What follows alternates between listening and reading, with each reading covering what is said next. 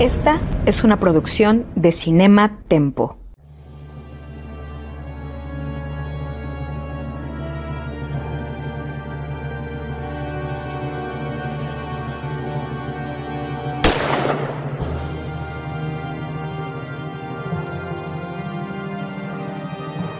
Desde 1962, solo un nombre ha definido la acción, la adrenalina y el espionaje en el cine. Esto es James Bond, una misión a la vez. Acompaña a Carlos Gómez Iniesta, Iván Morales y Charlie del Río en esta nueva y emocionante aventura en Cinema Tempo y en Cine Premier. Comenzamos. Yo soy Charlie del Río y me da muchísimo gusto darles la bienvenida a nombre de nuestro productor Jaime Rosales a una nueva misión de las películas de James Bond. Querido tocayo Carlos Gómez Iniesta e Iván Morales, ¿cómo se encuentran ante esta penúltima película protagonizada por Roger Moore, la séptima de su haber y ya a punto, a punto de retirarse? Tocayo, Ivanovich, bienvenidos. Hola, pues muy contentos. Muy bueno, yo muy contento. Eh, y mi otro yo también. No, este, no pues de, vernos ahora sí dos semanas al hilo, este, y así uno no, pierde el, ritmo. Y, lo malo es que sí, se va a acabar ya eh, la época de Roger Moore, que la verdad es que la he disfrutado mucho y comentarla con ustedes más. Sí, yo también estoy, em, estoy contento hoy. Gracias, bienvenidos. Y este, y sí, lástima, se va, se nos va, se nos va Roger Moore, pero todavía queda esta, eh, esta aventura que, yo, esta, me volvió a pasar lo mismo que me había pasado, no me acuerdo con cuál, que según yo sí las había visto todas, pero esta no la recordaba nada. Y sí se me hizo bastante memorable. Creo que tiene varias cosas que, se me van a quedar ahí grabadas. pero, pero bien, pues muy, muy, muy disfrutable, creo. Este, pues ahorita lo platicamos más a fondo.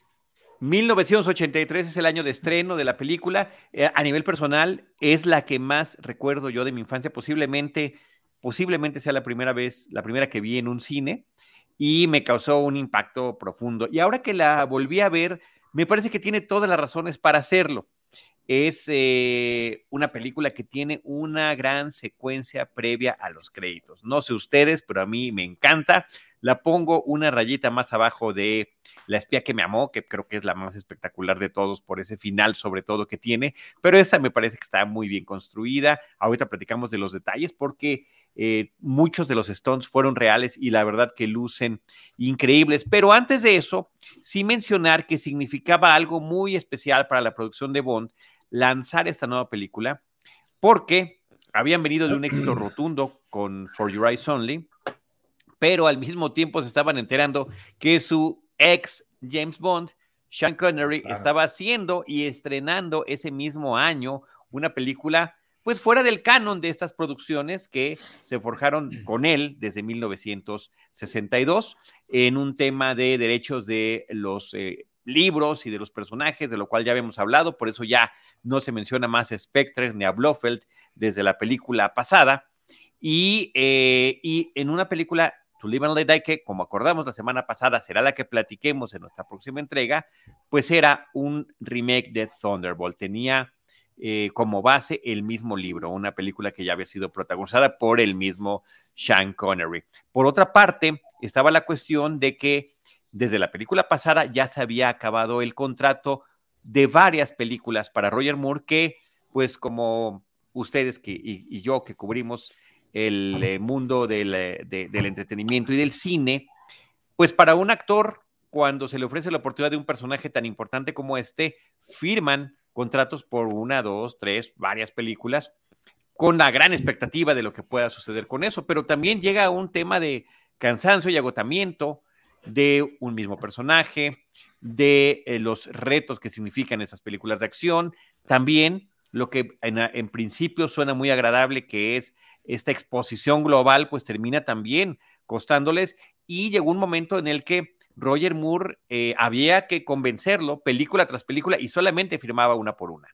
No se había firmado todavía su participación en Octopussy y comenzó inclusive una eh, un, tema de buscar eh, un casting de un nuevo actor que lo hiciera. Para el casting está, no sé si tú lo viste, Tocayo, o tú, Ivanovich, en el, eh, la colección de Blu-ray que nosotros tenemos, y los tres tenemos la misma, viene el casting que se hizo de James Brolin, el papá de Josh Brolin, lo que hubiera significado el primer James Bond interpretado por un estadounidense, con una gran presencia, un actor con mucha experiencia. La escena que le dan para el casting es una de, de Rusia con amor, cuando entra a una habitación con Tatiana Romanova. Y para el casting llamaron a Maud Adams. Maud Adams había sido chica Bond en El hombre de la, del revólver de oro, de Man with a Golden Gun, con em, Christopher Lee.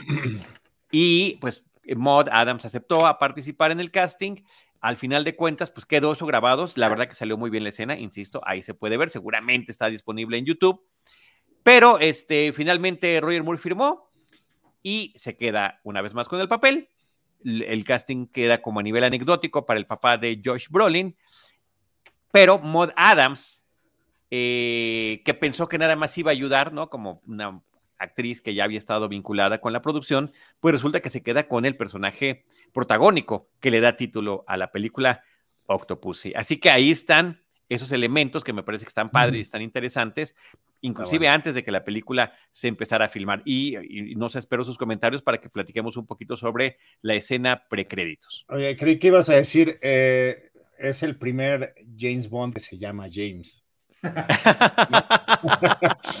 Oye, pero eh, bueno, eh, está, padre también decir el, contexto de 1983, Tocayazo, sobre todo en la parte del cine, porque en 1983 llegaron películas que definieron eh, no solamente la década, sino creo que han definido géneros.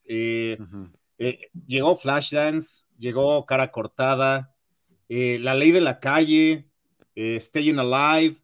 Cruel, que es una película de fantasía que no sé si la conozca el público, seguramente ustedes sí, pero a mí Cruel eh, me, marcó de, chavito en, eh, sobre todo, me acuerdo que el, héroe tenía como un boomerang que se clavaba en, o sea, tenía como uñas, eh, una, una, maravilla, este, hay una escena además ahí de un cíclope que es muy triste, pero obviamente llegó Star Wars, este, el, retorno del Jedi, Superman 3, o sea, eh, todas estas películas eh, convivieron en, la cartelera al mismo tiempo eh, que Octopussy y, Octopussy resultó ser un gran éxito después de todo, ¿no? es la película número 13 de James Bond y bueno, ya más adelante platicaremos de, si no pagó la cuota de mala suerte de ser la número 13, ¿no?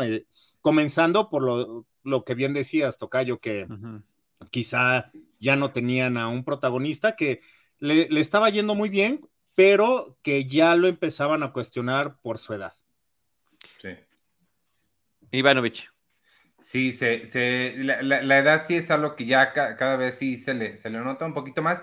Pero eso dicho, me parece muy, muy buen trabajo el que hace este Roger Moore. Creo que a pesar de que se le, se le puede notar la edad, pero no se le, o sea, le nota en el rostro, pues, pero no en la forma en la que se mueve, las, creo que sigue teniendo el mismo charm, el carisma, todo. Y a mí lo que me sorprendió mucho, regresando a esta escena inicial, digo, este es un estos, ¿cómo se llaman? Pet peeve que yo tengo, que no sé de verdad por qué no pueden conseguir a una persona que hable español decente para... Sí, no, yo toda la vida lo tengo, toda la vida en cualquier producción eh, extranjera donde involucren personajes que se supone que son latinos o españoles, gente de habla hispana y nunca pueden encontrar a alguien que hable bien, ni siquiera para la voz en off, porque se está escuchando una voz que está diciendo algo, a todo mundo en este momento, por favor, diríjase a no, es posible, de verdad que es verdaderamente lamentable. Creerán ellos que no se nota, pero se nota horriblemente. Sí, y, sí, me, sí me hizo mucho ruido, pero fuera de eso lo que dices, esta secuencia sí está eh, muy emocionante. Lo que me gustó y que comparte con la, la misión central, digamos, es que me sorprendió, sí, se me hicieron bastante originales, sobre todo cuando, de la misión principal, cuando nos enteramos realmente cuál es el plan eh, del, del malo este que se sale del plan original. Eh, creo que están muy, muy, muy padres, muy sorpresivas y eso me, me, gustó como el giro que tiene ahí. Sí, es muy bueno. Tocayo, eh, yo quisiera nada más hacer mi pequeña aportación sobre Kroll. Kroll, creo que sí, no sé, creo que pasó sin pena ni gloria en Estados Unidos, pero aquí en México fue una película que sí impactó mucho. Veníamos con esta fiebre ya seis años después de haber conocido Star Wars, donde eh, las producciones comerciales estadounidenses trataban de seguir capitalizando lo que significaba la ciencia ficción y esta combinaba mitología y ciencia ficción en un ambiente entre medieval y futurista y creo que ese era uno de los atractivos que tenía la película. Yo tengo décadas de no haberla vuelto a ver y estoy seguro que si la vemos hoy en día nos, nos echamos para atrás de lo que podríamos descubrir en términos de la calidad que podría tener la película. Pero en su momento sí era una película para eh, pedir que te llevaran a verla y formarte en el cine un rato para poder entrar a la función. Así que bueno, pues ahí está. Está muy padre que siempre nos hagas este contexto de lo que estaba llegando a pantallas, Tocayo, y de lo que sucedía en, en, otros tenores. Regresando a otra vez a la... Sí, perdón, toca. No, no, este, que luego me quedé pensando eh, cuándo habrá llegado a México Octopussy, porque no, no estoy tan seguro que ah, habrá llegado en el, en el mismo año que se estrenó, ¿no? En el 83. Pero tú tendrás ahí el acordeón, en algún momento nos dirás. En algún momento lo saco porque el libro lo tengo a mis espaldas, así que en cuanto estén hablando ustedes, cierro la cámara y me pongo a buscar ese dato para compartirlo con todo nuestro público, porque sí, siempre es interesante, por supuesto, también saber las fechas en las que se están estrenando las películas. Originalmente, recordemos que siempre hay una gran premier de las películas de James Bond en la Gran Bretaña, en Londres, y después ya se distribuye al resto del mundo con las diferencias, pues, de, lo que, que en cada época marcaba los temas de propiamente su distribución.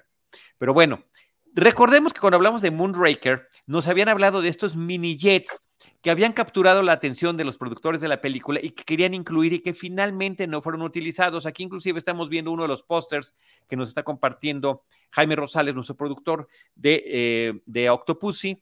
Y en el lado izquierdo del póster se ve este mini jet y creo que figura en varias de las materiales promocionales.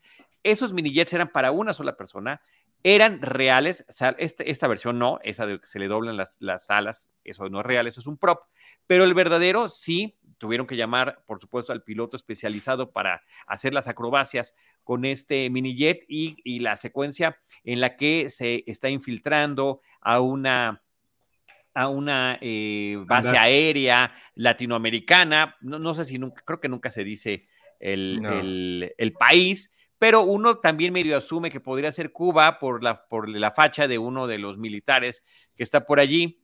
Y, eh, y se vuelve una aventura muy interesante. Porque es capturado cuando quiere tratar de destruirla, se, viste además como uno de los de uno de los generales latinoamericanos, el general Toro. No, pero e, ese, ese truco del bigote,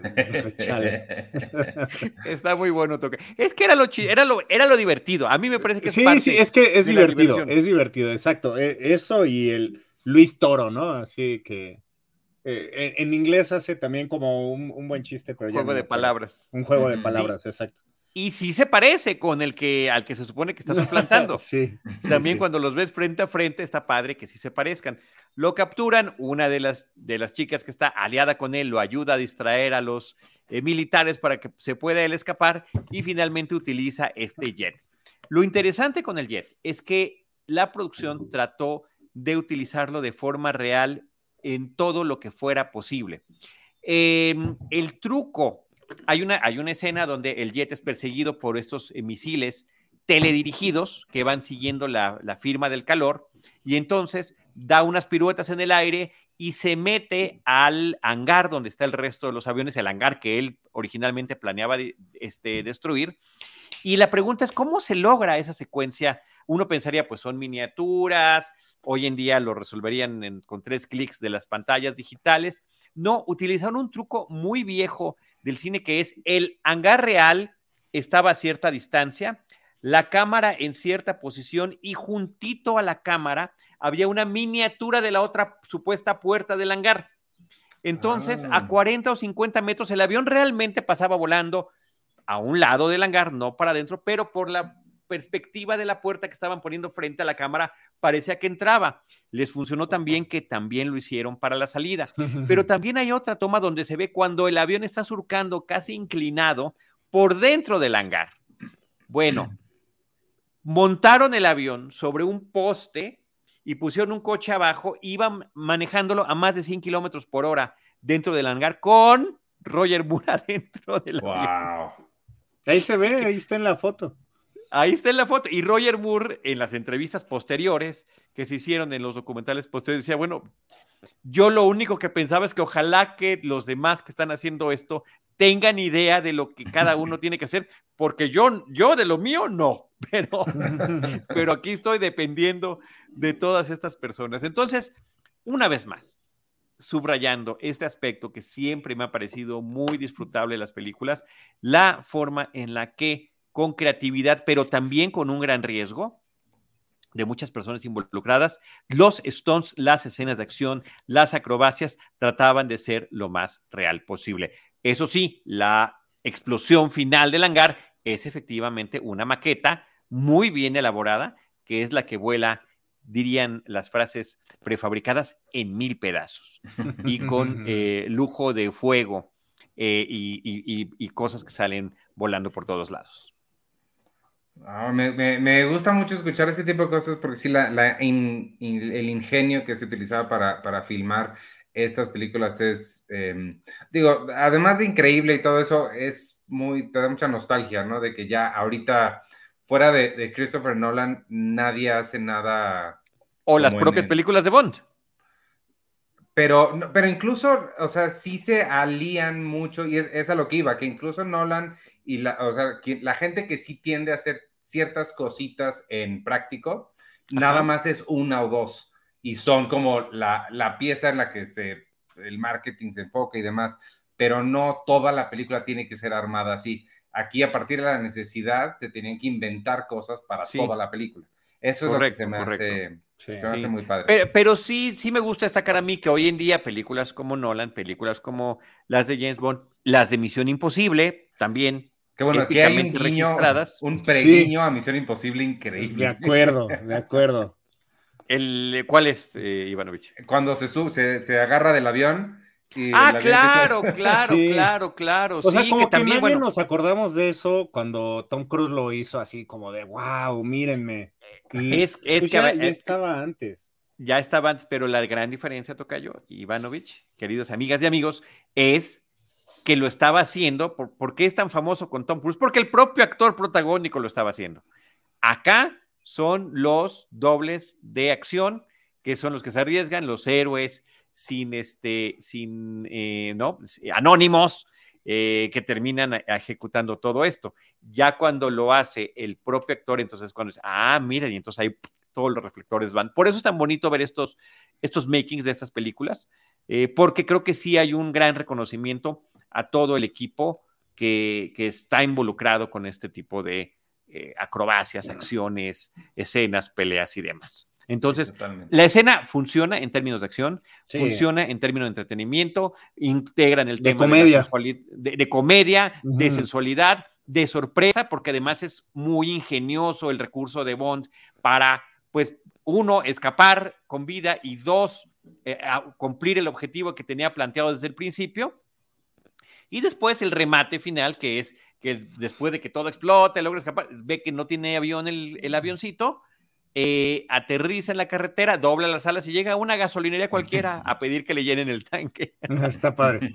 Eso y también que es un gran remate. El, caballo, ¿no? Este, que en la forma en la que estaba escondido, claro, era un, concurso hípico, entonces eh, había muchos eh, vehículos de estos que tienen el remolque cargando al caballito, él parecía que llevaba un caballo, pero no, era una fachada nada más para poder esconder este, este vehículo, lo cual también está muy divertido. En el, en el Blu-ray vienen también varias escenas a lo largo de la película que están registradas sin sonido, son tomas que no quedaron eh, y algunas son makings, donde el director John Glenn, que es el mismo director de For Your Eyes Only, que ya habíamos sabido que era, fue director de segunda unidad de otras películas de Bond, él está narrando. Y, por ejemplo, eh, dedica toda una sección a hablar y, de la sección de los jeeps. Y yo dije, ah, caray, ¿cuáles jeeps? Pues estos jeeps contra los que justamente cuando va a escapar en el avioncito, eh, James Bond tiene que, que, enfrentar, ¿no? Y jugando al gallo gallina, a ver quién se quita del camino. Y eh, y cómo efectivamente, ah, ¿qué es eso? Yo quiero eso. Nos está poniendo un juguete de colección. está muy este, padre. Jaime Rosales, este, el Acrostar de Octopussy, Dios mío, lo quiero, mi cumpleaños es hasta diciembre, pero lo podemos adelantar.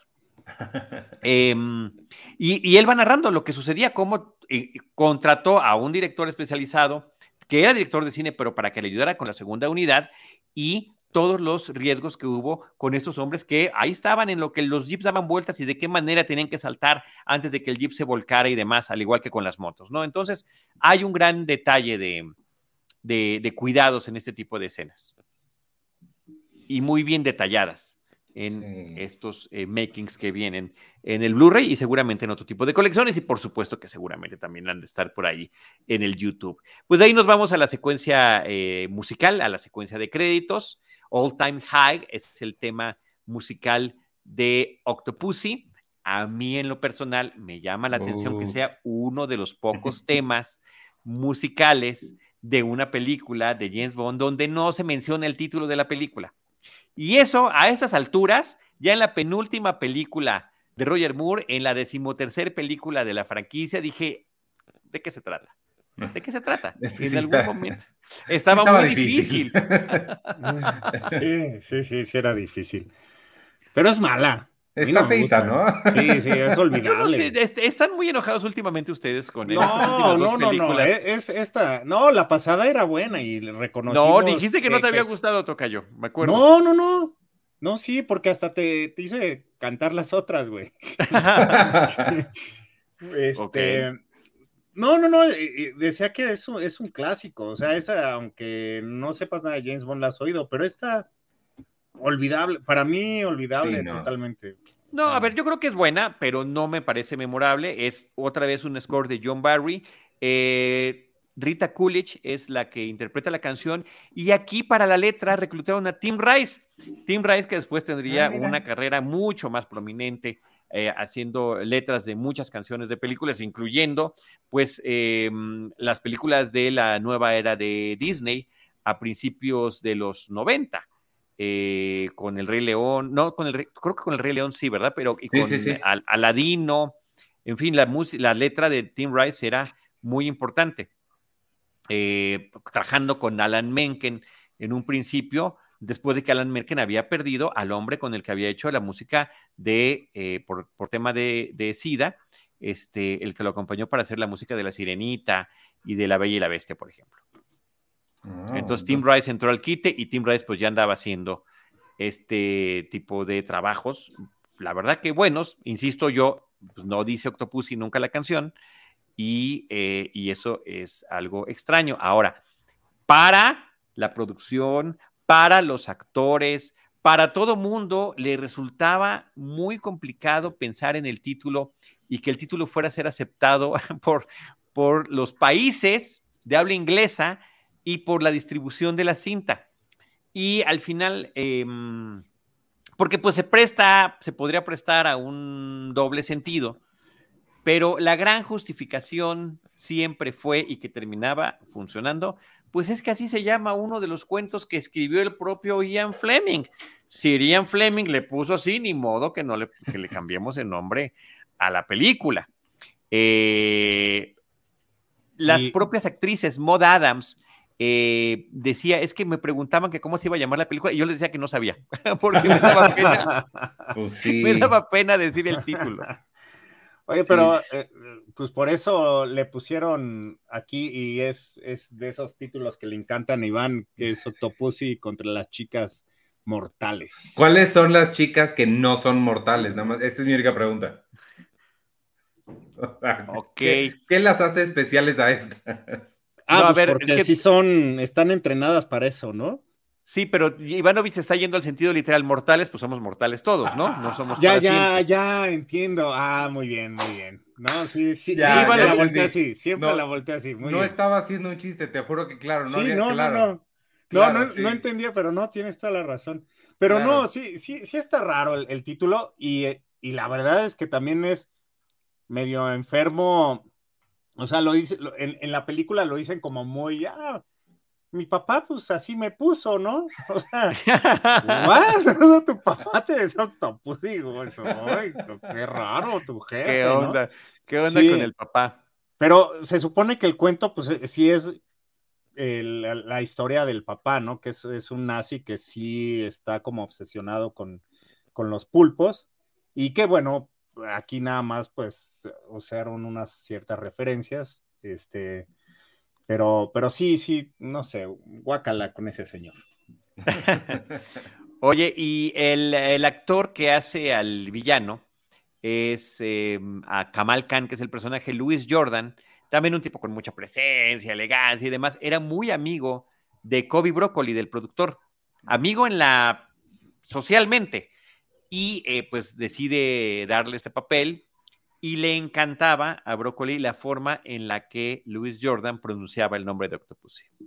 Y en este caso, en el documental, pasan la escena cuando eh, Octopussy lo encuentra ya agarrando las cosas para irse y dice, y el otro, no, hombre, ¿cómo crees? Yo lo que justo te iba a hablar y mira lo que te estaba guardando, pero dice, Octopussy, Octopussy.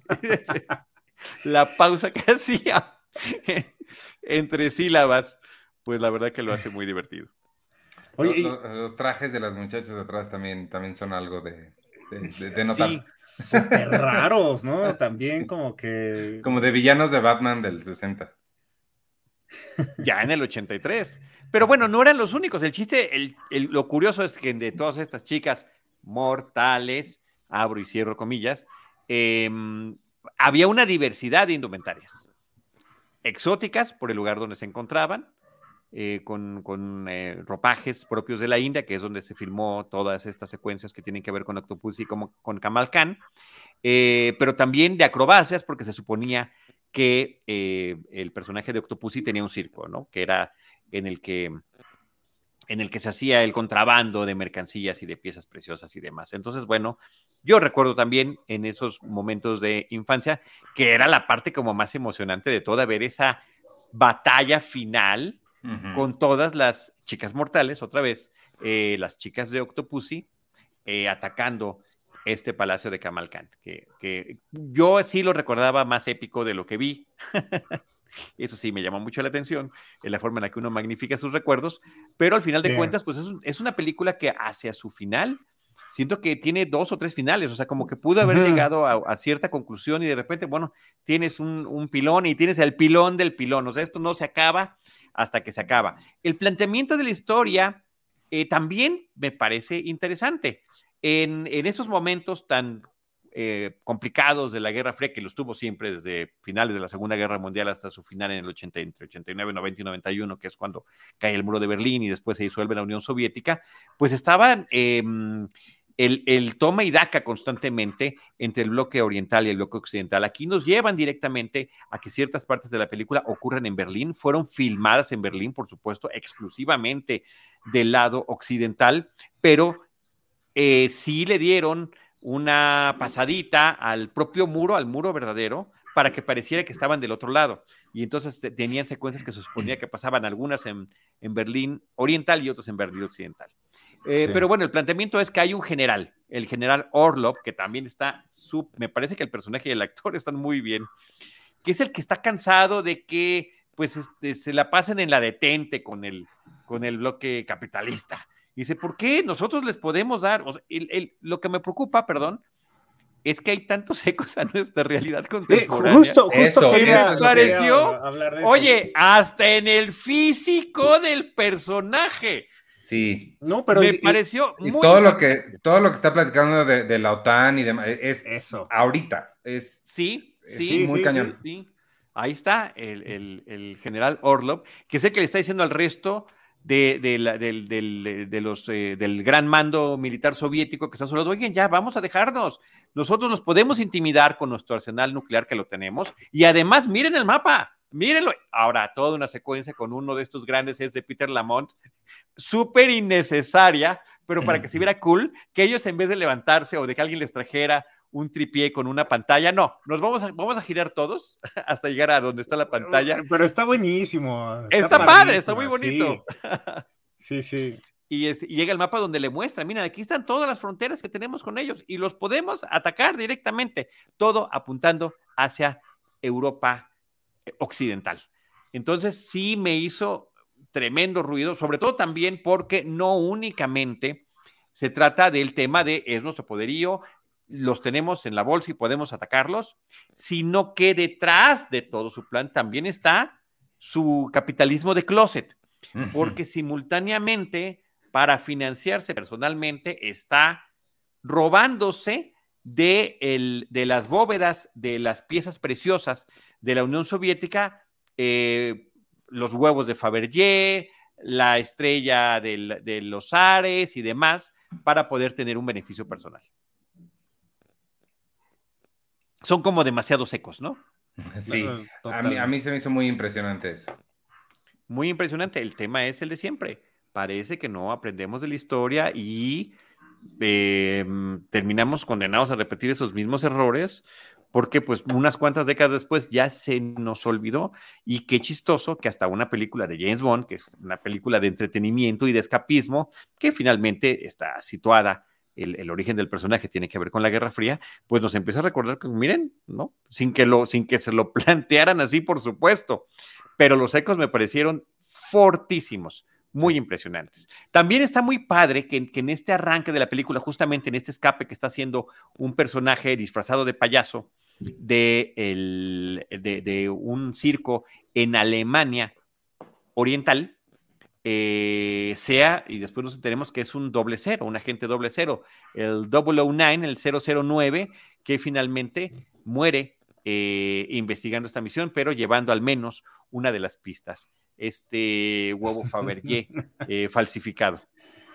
Oye, pero justamente creo que responde a estos ecos que estabas diciendo, Tocayo, responde a que también el mundo estábamos viviendo eso, ¿no? O sea, había una nueva fiebre de pues, Guerra Fría, o sea, después de lo que pasó tan cañón en, a, a, finales de los 60, y, que lo veíamos mucho en el cine, ¿no? O sea, justamente esta película de War Games también eh, se estrenó en el 83 y simplemente dos años después, en el 85, aparecería esta este, joya, perdón, está sonando Ya. Este, aparecería esta joya que usamos todavía para referenciar, este, que incluso la referenciamos el sábado, eh, que fue Rocky, Rocky 4, ¿no? O sea, que es como, creo que uno de los clímax en el entretenimiento de el retratar eh, esta, pues esta nueva pues, paranoia, ¿no? De, de, pues los, los, dos bloques. Entonces, pues creo que también eh, era, era imposible que se separara y como bien dices, eh, pues es, es, es, es muy raro cómo se está repitiendo la historia, ¿no?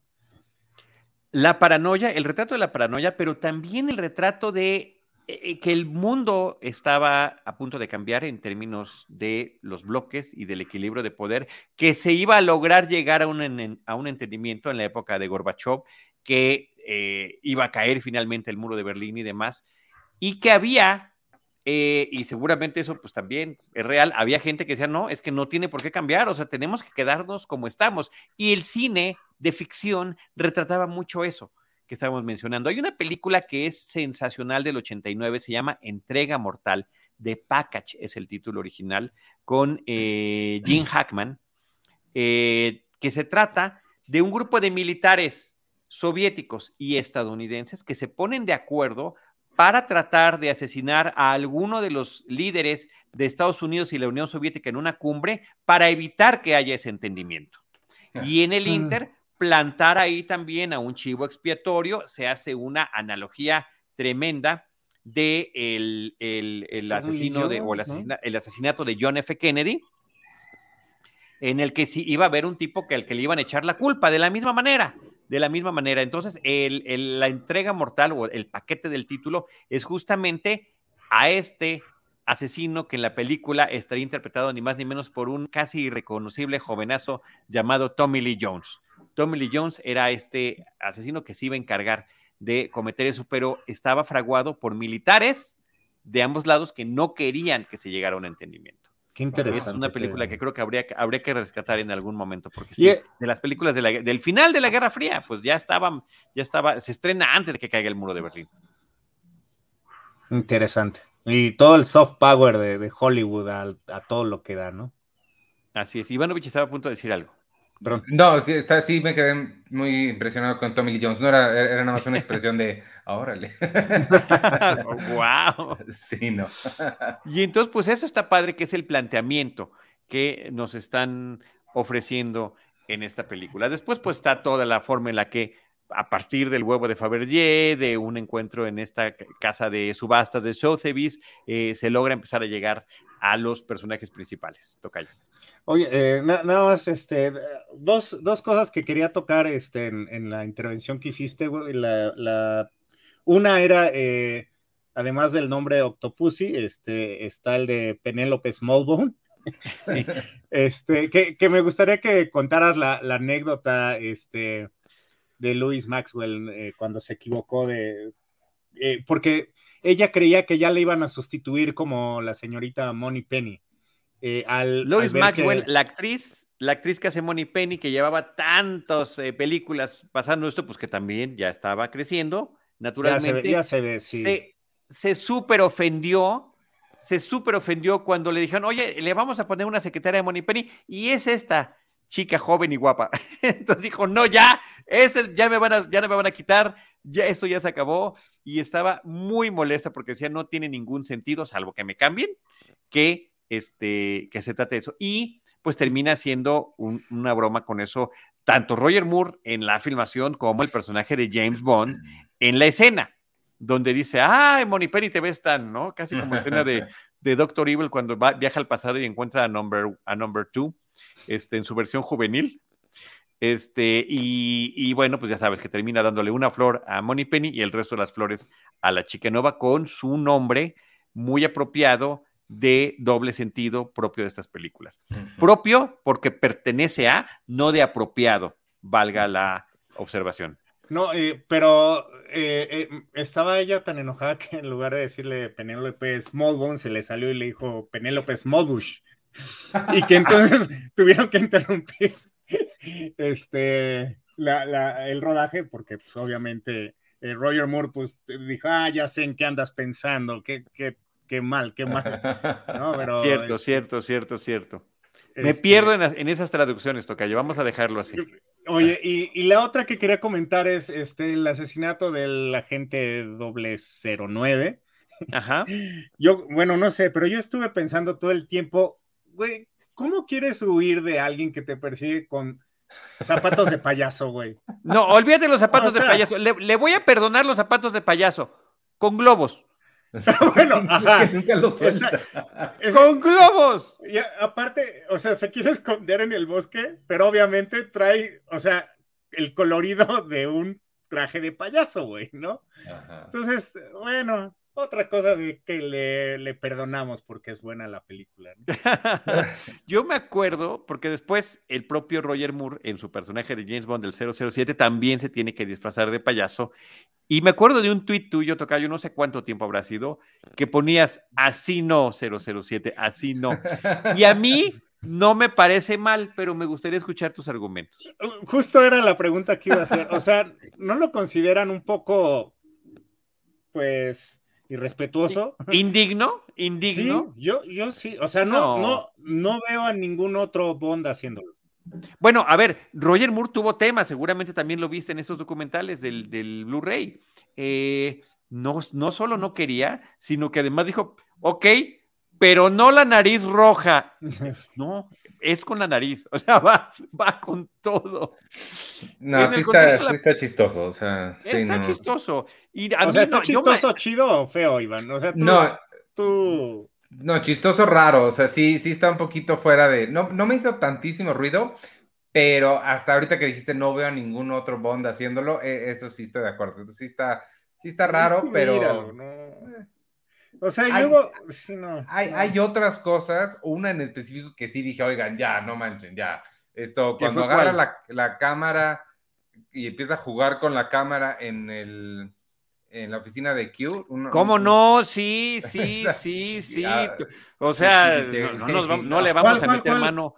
No le vamos a meter mano a una película de 1983 ni de ninguna otra época, pero sí está así como tentador este, ponerlo con las escenas cortadas de Cinema Paradiso. Ajá, sí, sí. Em, Esa. Ah, Esa. ya. Oh, sí, sí, sí, sí. Esa secuencia. Claro. Eh, Esto sí parecía de, de estas películas que, que de ¿cómo se llaman? De estos? barquillo de limón y. Porquis No. 1 y Porquis Sí, 2. Ándale, sí, Sí. sí, Totalmente. sí, totalmente. demasiado. Y además demasiado. ya a esa edad de Roger Moore ya tampoco estaba así. Además, Ya no estaba como chido. además. Sí, Sí, sí. sí, Sí, muy, sí, es muy, muy raro. incómodo sí, eso. es muy raro. Pero bueno, este, a- a- en esa secuencia final, por cierto, el tema de que, de que tenga que disfrazarse de payaso resulta un, un buen, una buena solución para el predicamento que estaba viviendo, donde ya todo mundo, la policía, la fuerza aérea, la policía militar, lo estaban buscando al mismo tiempo y bueno, disfrazarte de payaso en un circo, pues era una buena alternativa para poder eh, pasar desapercibido, aunque sea unos instantes. Y luego de Y- chango. Y luego de No. Y de cocodrilo, también se disfraza de cocodrilo. Sí es cierto. Sí es cierto. Además, ese- de cocodrilo se ve súper incómodo. güey, o sea,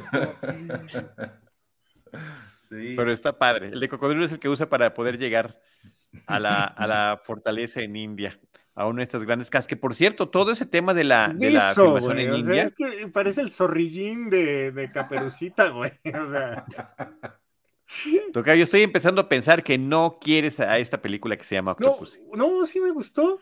Sí, sí, sí me gustó, pero sí hay cosas que. Ah, o sea. No, es- están llenas todas estas películas, desde la número uno, de sus excesos. Claro. De sus excesos. Mira, ahí está también la escena del cocodrilo. Jaime Rosales es un genio para, encon- para de encontrarnos todas.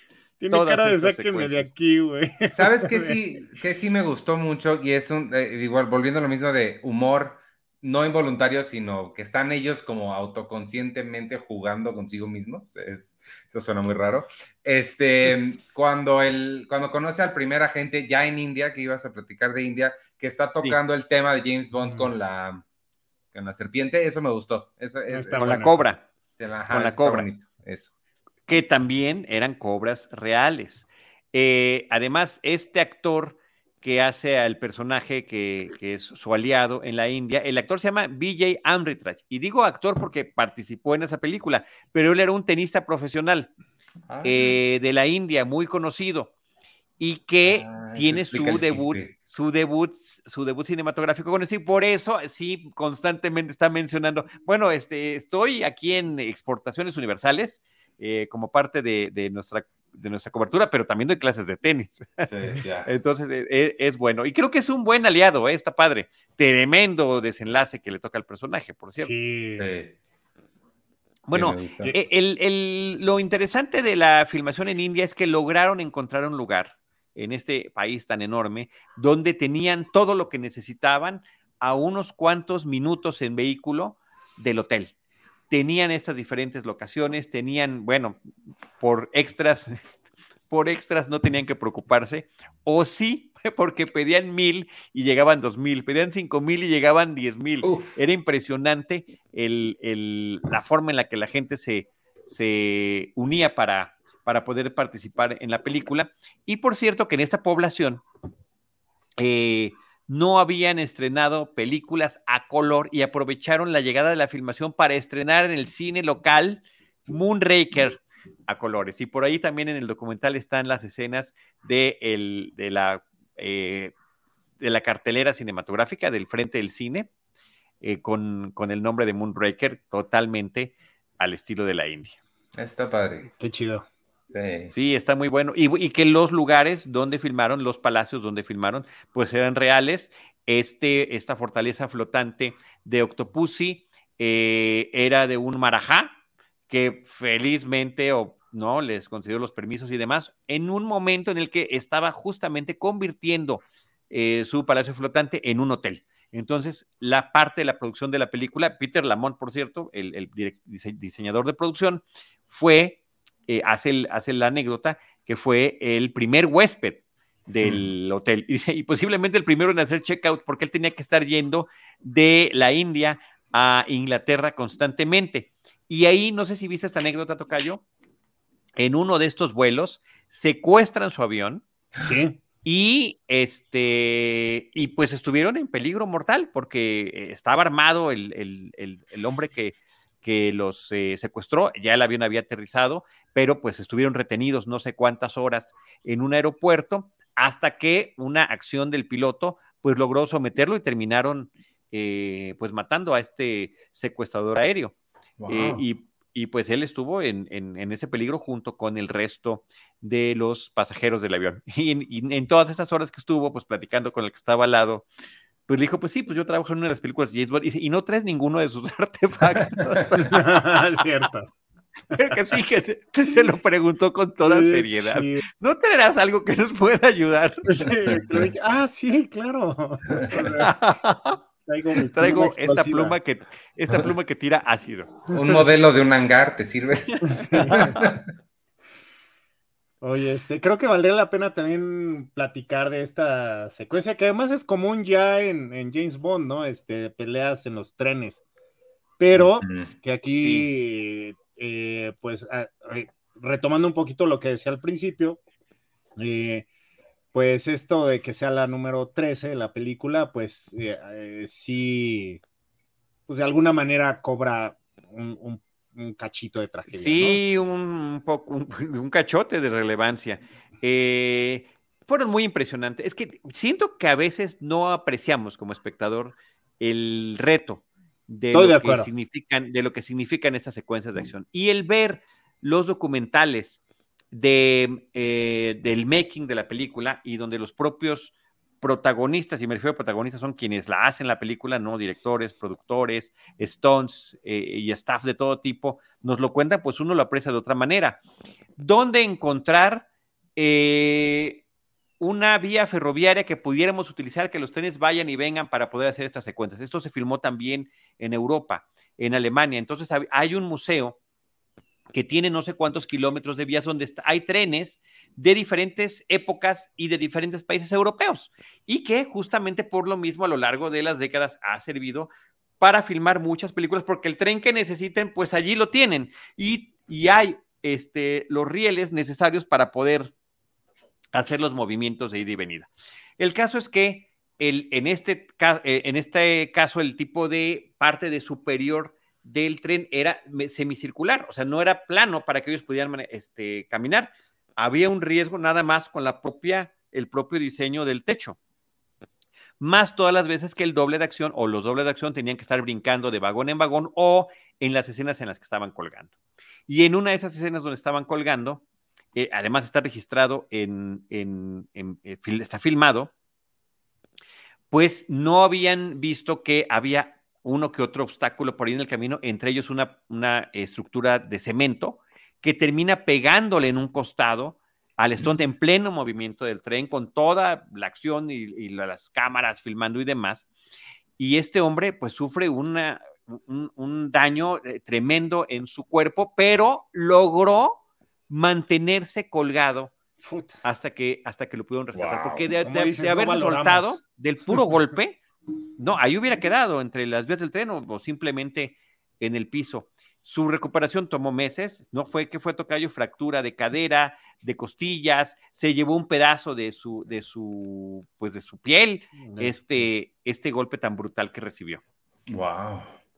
Sí, y, la secuencia, o sea, otra vez para eh, la época y los efectos este, prácticos, pues es una maravilla de, pues de técnica y de peligro, ¿no? Este, sí. Eh, este, también cuentan que pues tenían una espada, ¿no? Que, estaba conectada y entonces, este, cada vez que chocaba contra algo, pues era para, para generar chispas, pero al mismo tiempo habían puesto abajo como una, eh, ¿cómo se llama? Como una, una banda para que pareciera que está corriendo las vías, pero realmente nada más era una banda en la que se filmaba desde arriba y que se viera el movimiento. Para que se viera el movimiento. Pero eso ya era lo que salió, lo que pasó en los estudios Pinewood, porque todas estas secuencias de acción filmadas en Alemania después se complementaban con los close-ups de los actores, eh, incluyendo Roger Moore, para estas secuencias donde también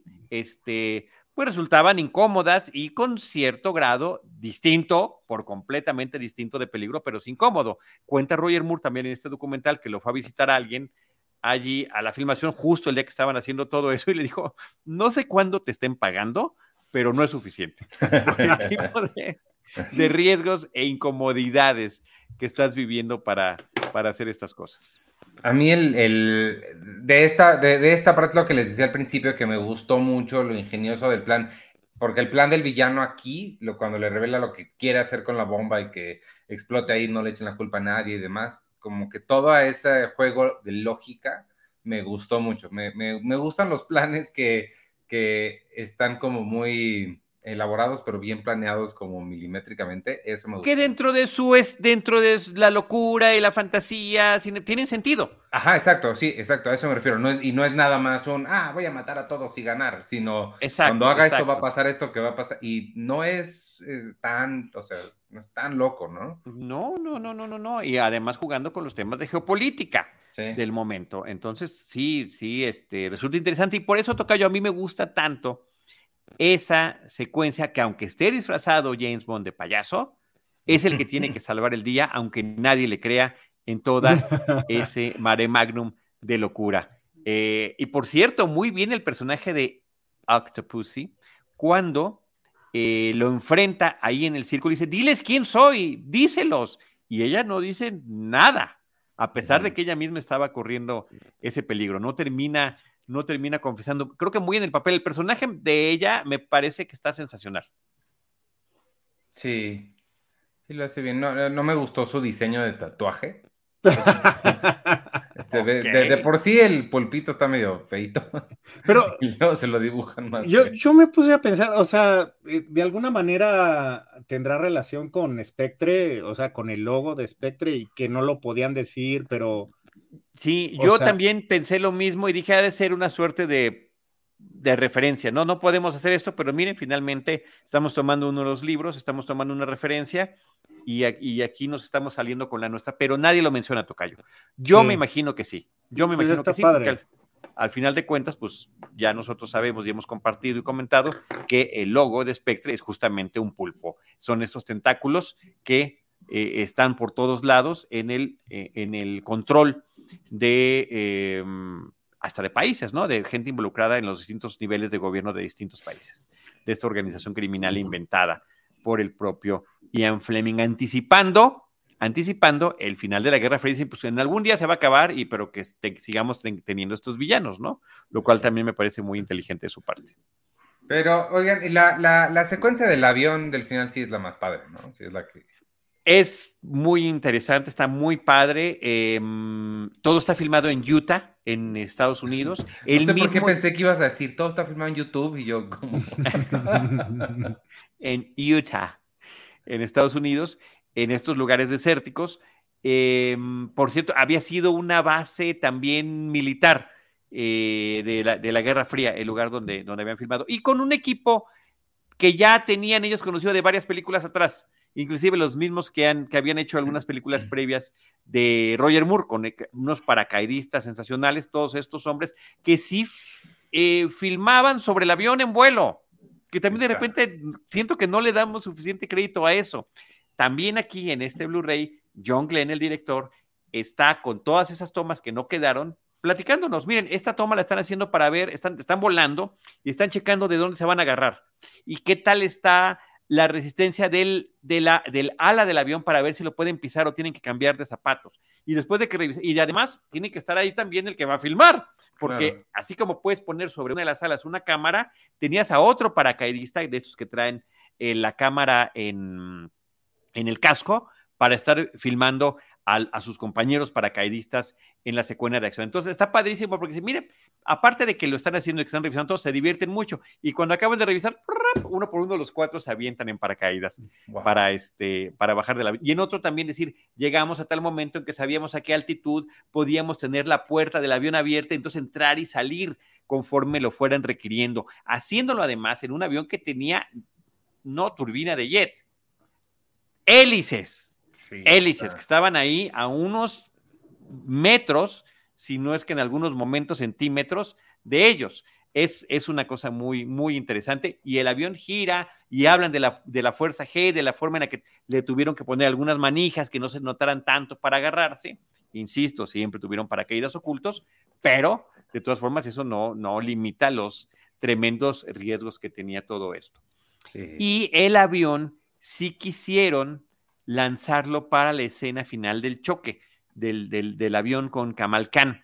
Y entonces también está increíble el, documental que te muestra cómo montan el avión sobre una eh, suerte de, eh, de grúa para arrastrarlo y llegan hasta el borde del precipicio y lo sueltan.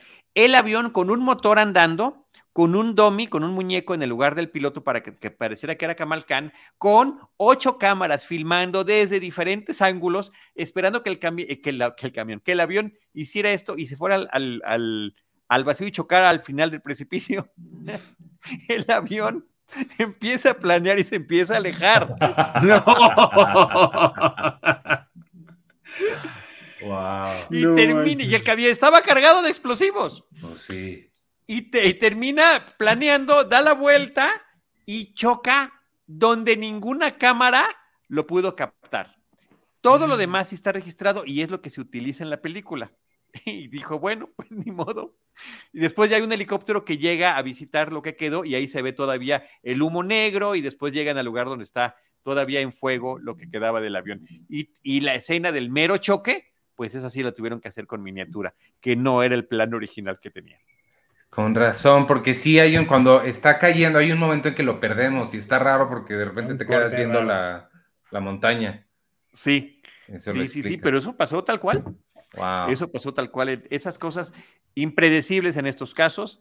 Eh, y pues los, los, mismos riesgos que conlleva todo ello, ¿no? Pero al final de cuentas, pues digo, aprovecharon todo lo que tuvieron. Y, y, por cierto, que justamente con lo que les había pasado con el stunt del paracaídas en la escena inicial de La espía que me amó, que era que pues, solo una de las, de las cámaras terminó tomándolo, afortunadamente, pero por eso quiso ocho, ¿no? O sea, ¿qué puede pasar?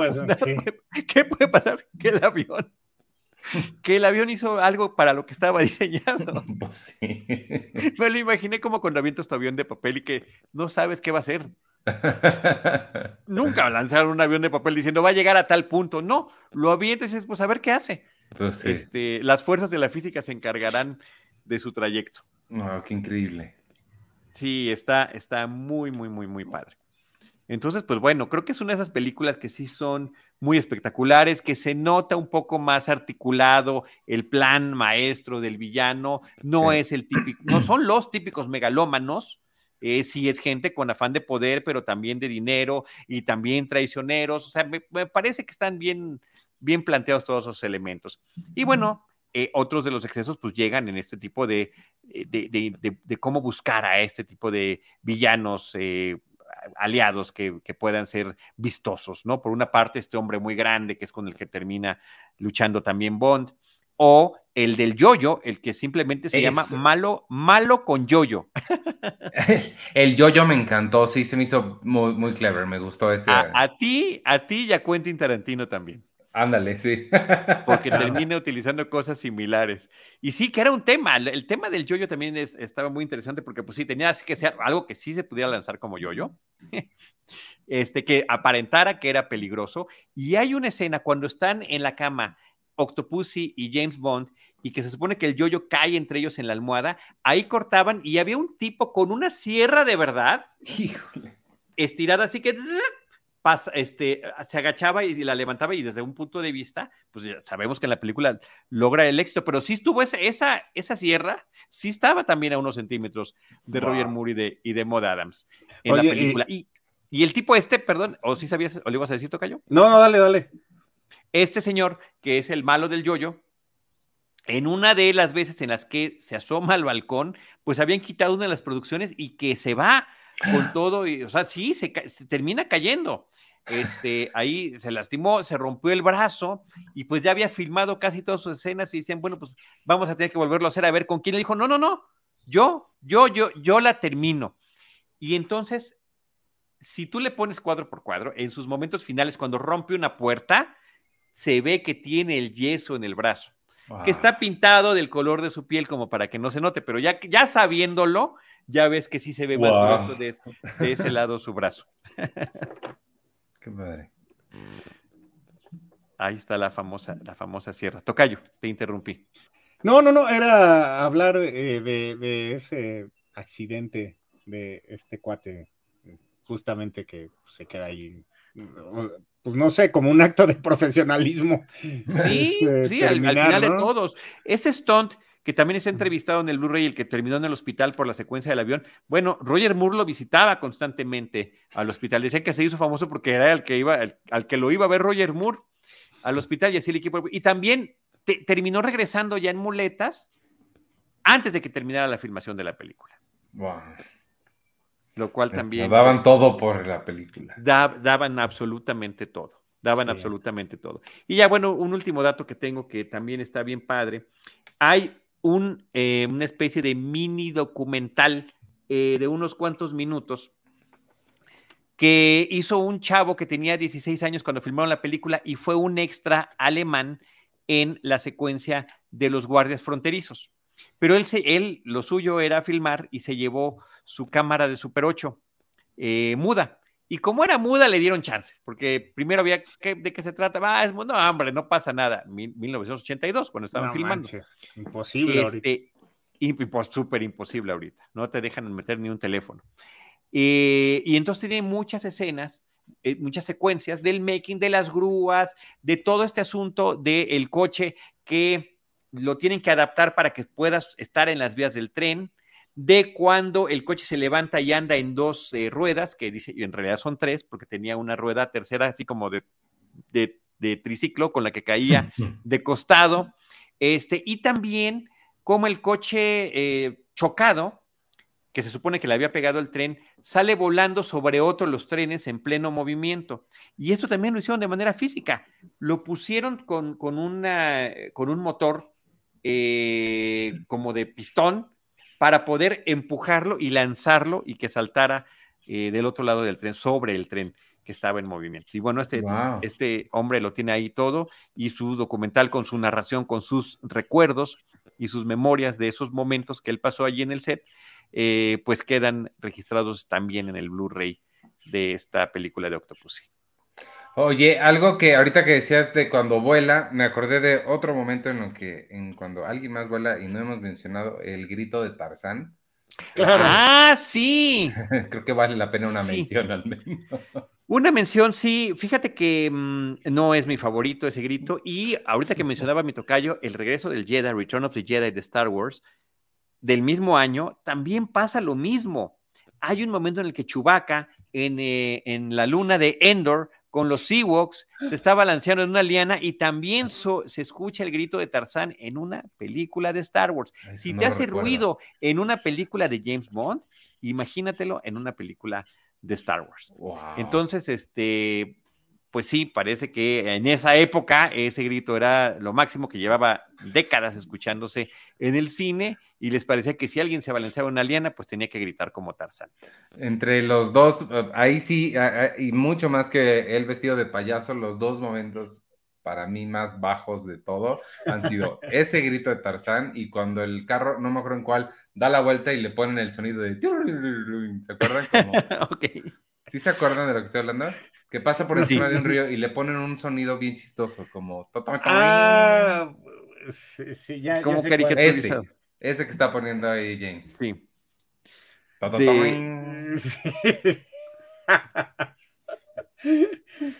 De... man, de, este es de Man with the Golden Gun, si no me equivoco. No, es, eh, eh, eh, no es la de la que. ¿Vive y deja morir?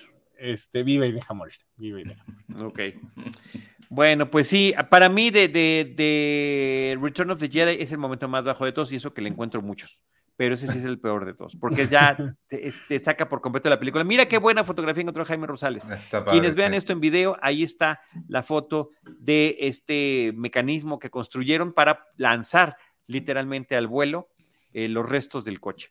Y también, y lo tuvieron que hacer más de una vez, lo hacen una vez para la toma en la que se ve que salta sobre el tren y lo hicieron en otro lugar para que cayera en el lago, donde por cierto se nota que uno de los Stones tiene que brincar de último momento porque está viendo que estaba en una lanchita y estaba viendo que el coche venía hacia él. Claro. Y que por supuesto estaban atentos, pero no se suponía que fuera a caer allí, a caer allí. Pero bueno. Ahí está, pues está bien padre eso, sí. Sí, casi le pega al pobre. Yo también dije, ay. Ah, o sea, ouch, sí, cerca la bala, como decimos por acá. Entonces, pues es una película llena de, buenos personajes, eh, divertidos, consistentes con el universo de Bond. Em, la aventura, insisto, más sólida y este, pues esta serie de finales que nos van regalando, porque uno puede decir, bueno, ah, no explotó la bomba, ahí hubiera acabado cualquier otra película. y todavía faltaba la escena del avión y faltaba el asalto de las chicas mortales. O de las ese, ese asalto no sé, no, no, no me convence. Le tienes que ver el lado positivo, Tocayo. Sí, no, yo creo que responde un poco a, la fiebre de Los Ángeles de Charlie, ¿no? Que pues, recién había Claro, claro, claro. Y, tiene todo este tono, ¿no? Totalmente, totalmente. E inclusive la actriz que hace de Magda, que es la otra chica Bond, la otra, la, mujer que conoce desde la subasta de Sotheby's, eh, Cristina Wayborn, eh, era atleta y ella eh, pues tuvo mucha acción física en esta película, el tema de remar, ese salto que se echa, que está padrísimo, a mí me encanta, eh, desenvolviéndose en, el ropaje ah, de la India para llegar hasta abajo. Bueno, una, el, aterrizaje lo filmaron en la India y cuando se avienta en los estudios Spinewood, que en esto, esto pasa mucho en este tipo de películas, ¿no? Que, que hay, hay ciertas cosas que tienen que hacer en uno y en, en uno, pues porque estaba, tenía que caer ahí en la calle afuera del lugar donde se supone que estaba, y en el otro por el control que tienes del set. Pero eh, sí fue una de tantas cosas y de tantas acrobacias, inclusive todas esas acrobacias que se ven en, el ataque de las chicas al, a la fortaleza de Kamal, del eh, príncipe afgano. Oye, ahorita estaba buscando y encontré rápido que preguntabas cuándo se estrenó en México. Fue el 15 de septiembre del 83. Ah, el mismo año, mira. Ah, mira, entonces sí fue en septiembre. Buen dato, güey. Estupendo. Pues ahí está la decimotercera película de James Bond, protagonizada por Roger Moore, sin saber si sería o no, que no lo fue, la última película protagonizada por él. ¿Qué, nos, qué, nos, toca? Yo quiero saber si vamos a. ¿qué, qué, decidimos sobre Never Say Never? No, ya dijimos la semana pasada que se tendría que ser la próxima, la próxima, el próximo episodio de nosotros para que pues estemos hablando en un orden cronológico, coherente. Ok, me gusta. Y saber a qué se estaba enfrentando, pues esta lucha de Bonds en la pantalla grande, Roger Moore versus Sean Connery. Así que eso ya lo podremos el, temas de taquilla y demás y de comparativos de calidad de película, pues ya lo podremos platicar la próxima semana. Pues me gustó mucho a mí Octopus y comenzó no gustándome tanto. Primero me sorprendí que creía que no lo había visto y creo que no lo había visto. Por ahí de la mitad arrancó para mí, se levantó y ya se puso bien padre. Sí, a, mí también, me gustó, me gustó y, o sea, y ese, eh, o sea, creo que yo también es la primera que vi en el cine Tocayo y este, pues, o sea, sí, sí me transportó a ese chavito que la vio y que se emocionó. Y... Sí, a mí, a mí también, por supuesto. No, no sé, no sé si tenga que ver, y no estoy seguro de este dato, pero eh, me acuerdo que empezaron a salir juguetes de James Bond también, y en algún momento me regalaron uno. Entonces, este, también como que ya empezaba a relacionar el merchandise con, las películas. Eh, entonces creo que también lo relaciono por esa, por esa parte. Eh, porque el, juguete que me, compraron era, era un avión, pero no esto, era un avión azul, entonces no, no creo que haya sido de esta película, pero, eh, pero sí ya empezaba a ver juguetes que llegaron a México y que no eran esos que veías como un, este, un paraíso en Estados Unidos. O sea, me acuerdo... Algo inalcanzable, algo inalcanzable, como el mini jet que nos puso en pantalla. No, no, no, este me acuerdo del momento que lo vi en un Sanborns, güey. Este... ah, qué padre. Sí, sí, sí. Y, nada, pues, eh, o sea, decir de, de Octopus y ya para cerrar, bueno, de mi parte es eh, que tiene también varias primeras y últimas veces. Es, la primera vez que Robert Brown eh, llega como M Recordemos que Bernard Lee este, recién había fallecido, entonces Robert Brown, eh, que, ya había hecho una serie de televisión, Ivanhoe, con, con este Roger Moore, y, él se queda, eh, pues, en varias películas más. Luego Octopussy, pues es una de las, eh, es la única película hasta el momento en la que se nombra a un personaje femenino eh, en el título, que eso también creo que es bastante Ah. interesante. Y creo que también es interesante el que nunca habíamos visto, o, o, o corríjame si estoy mal, no habíamos visto a James Bond eh, convaleciente, ¿no? Aquí el final es, aunque bueno, ya se cura muy rápido, ¿no? Y con, con mucha inspiración. Falsamente convaleciente. pero pues lo vemos en una cama con, con enyesado y con una patita así levantada. eh, eh, y, y después de pues, todos los guamazos que se da en todas las misiones, pues verlo este, así, es, pues estaba eh, cómico, ¿no? Estaba chistoso. Sí, sí. Bueno, aparentemente vulnerable y finalmente vemos que no.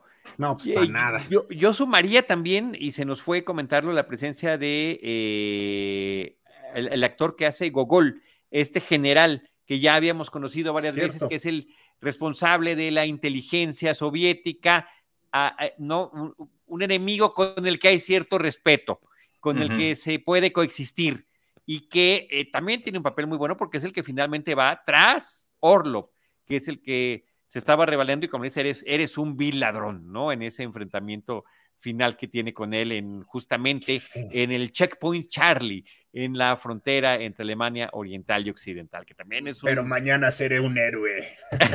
Sí, sí, claro. Oye, no, y uno, uno más, este, es la última película en la que se anuncia el título de la siguiente. eh, Ah, sí, ya no se Adjetivo. anunciarían después de esta. Exacto. Sí, no, es la Wow. última. Órale, Ok, Que, ok. bueno, coincide entonces con la última participación de, de Roger Moore, claro. ¿no? Que, será la próxima. Este, Walter Gotel es el nombre del actor, que es el general Gogol. Esta foto es de For Your Eyes Only, de la escena final cuando ah, llega cuando avienta la, la máquina esta, ¿no? Este, la máquina de la, sumadora. calculadora. la sumadora. Ivanovich, ¿algún comentario final? Este, no, no, lo que te decía, la, la, me empecé, la, la primera mitad me, no, no me estaba encantando, se me hacía como de- demasiado raro, pero después me gustó mucho, sobre todo, sobre todo sí destaco muchísimo esa del avión que sí me, me, me cautivó. Es muy este, impresionante. Sí. Jaime por ahí nos puso la, la comparación con la famosa escena de Misión Imposible eh, con eh, Tom Cruise, donde él mismo se cuelga de un avión muy grande también por afuera y, y- y como el viento, ¿no? De este, pues tiene la toma en, en close-up. Sí, Entonces ahí están estas cosas que no era la no era de ninguna manera la primera vez que se hacían, ¿no? En, en esas de Misión Imposible. Siempre estará Bond como la gran referencia y también el, el gran reto a superar. Eh, y creo que los de Misión Imposible en las últimas películas lo han hecho muy bien en ese sentido. sí, sí, totalmente. Debo decirlo que muy, muy bien. Muy, muy bien. Pues muchas gracias a Jaime Rosales, nuestro productor, Iván Morales, Carlos Gómez Inés y un servidor, Charlie del Río, en esta plática sobre la décimo tercer película oficial de la franquicia de James Bond, iniciada en el 62, estamos en el 83, Octopussy contra, ¿cómo es James Bond contra las chicas mortales? Este, ¿quién tiene el título original? Sí, así es. James Bond contra las chicas mortales, dirigida por John Glenn. Pues ahí está, nos vemos en nuestro próximo episodio, en nuestra próxima misión, para platicar sobre Nunca digas nunca jamás con Sean Connery y lo haremos antes de despedirnos de Roger Moore. Gracias a todos. Tocayo, Muchas gracias, bye. Adiós, gracias. y Jaime Bye. Rosales. Hasta pronto. Bye.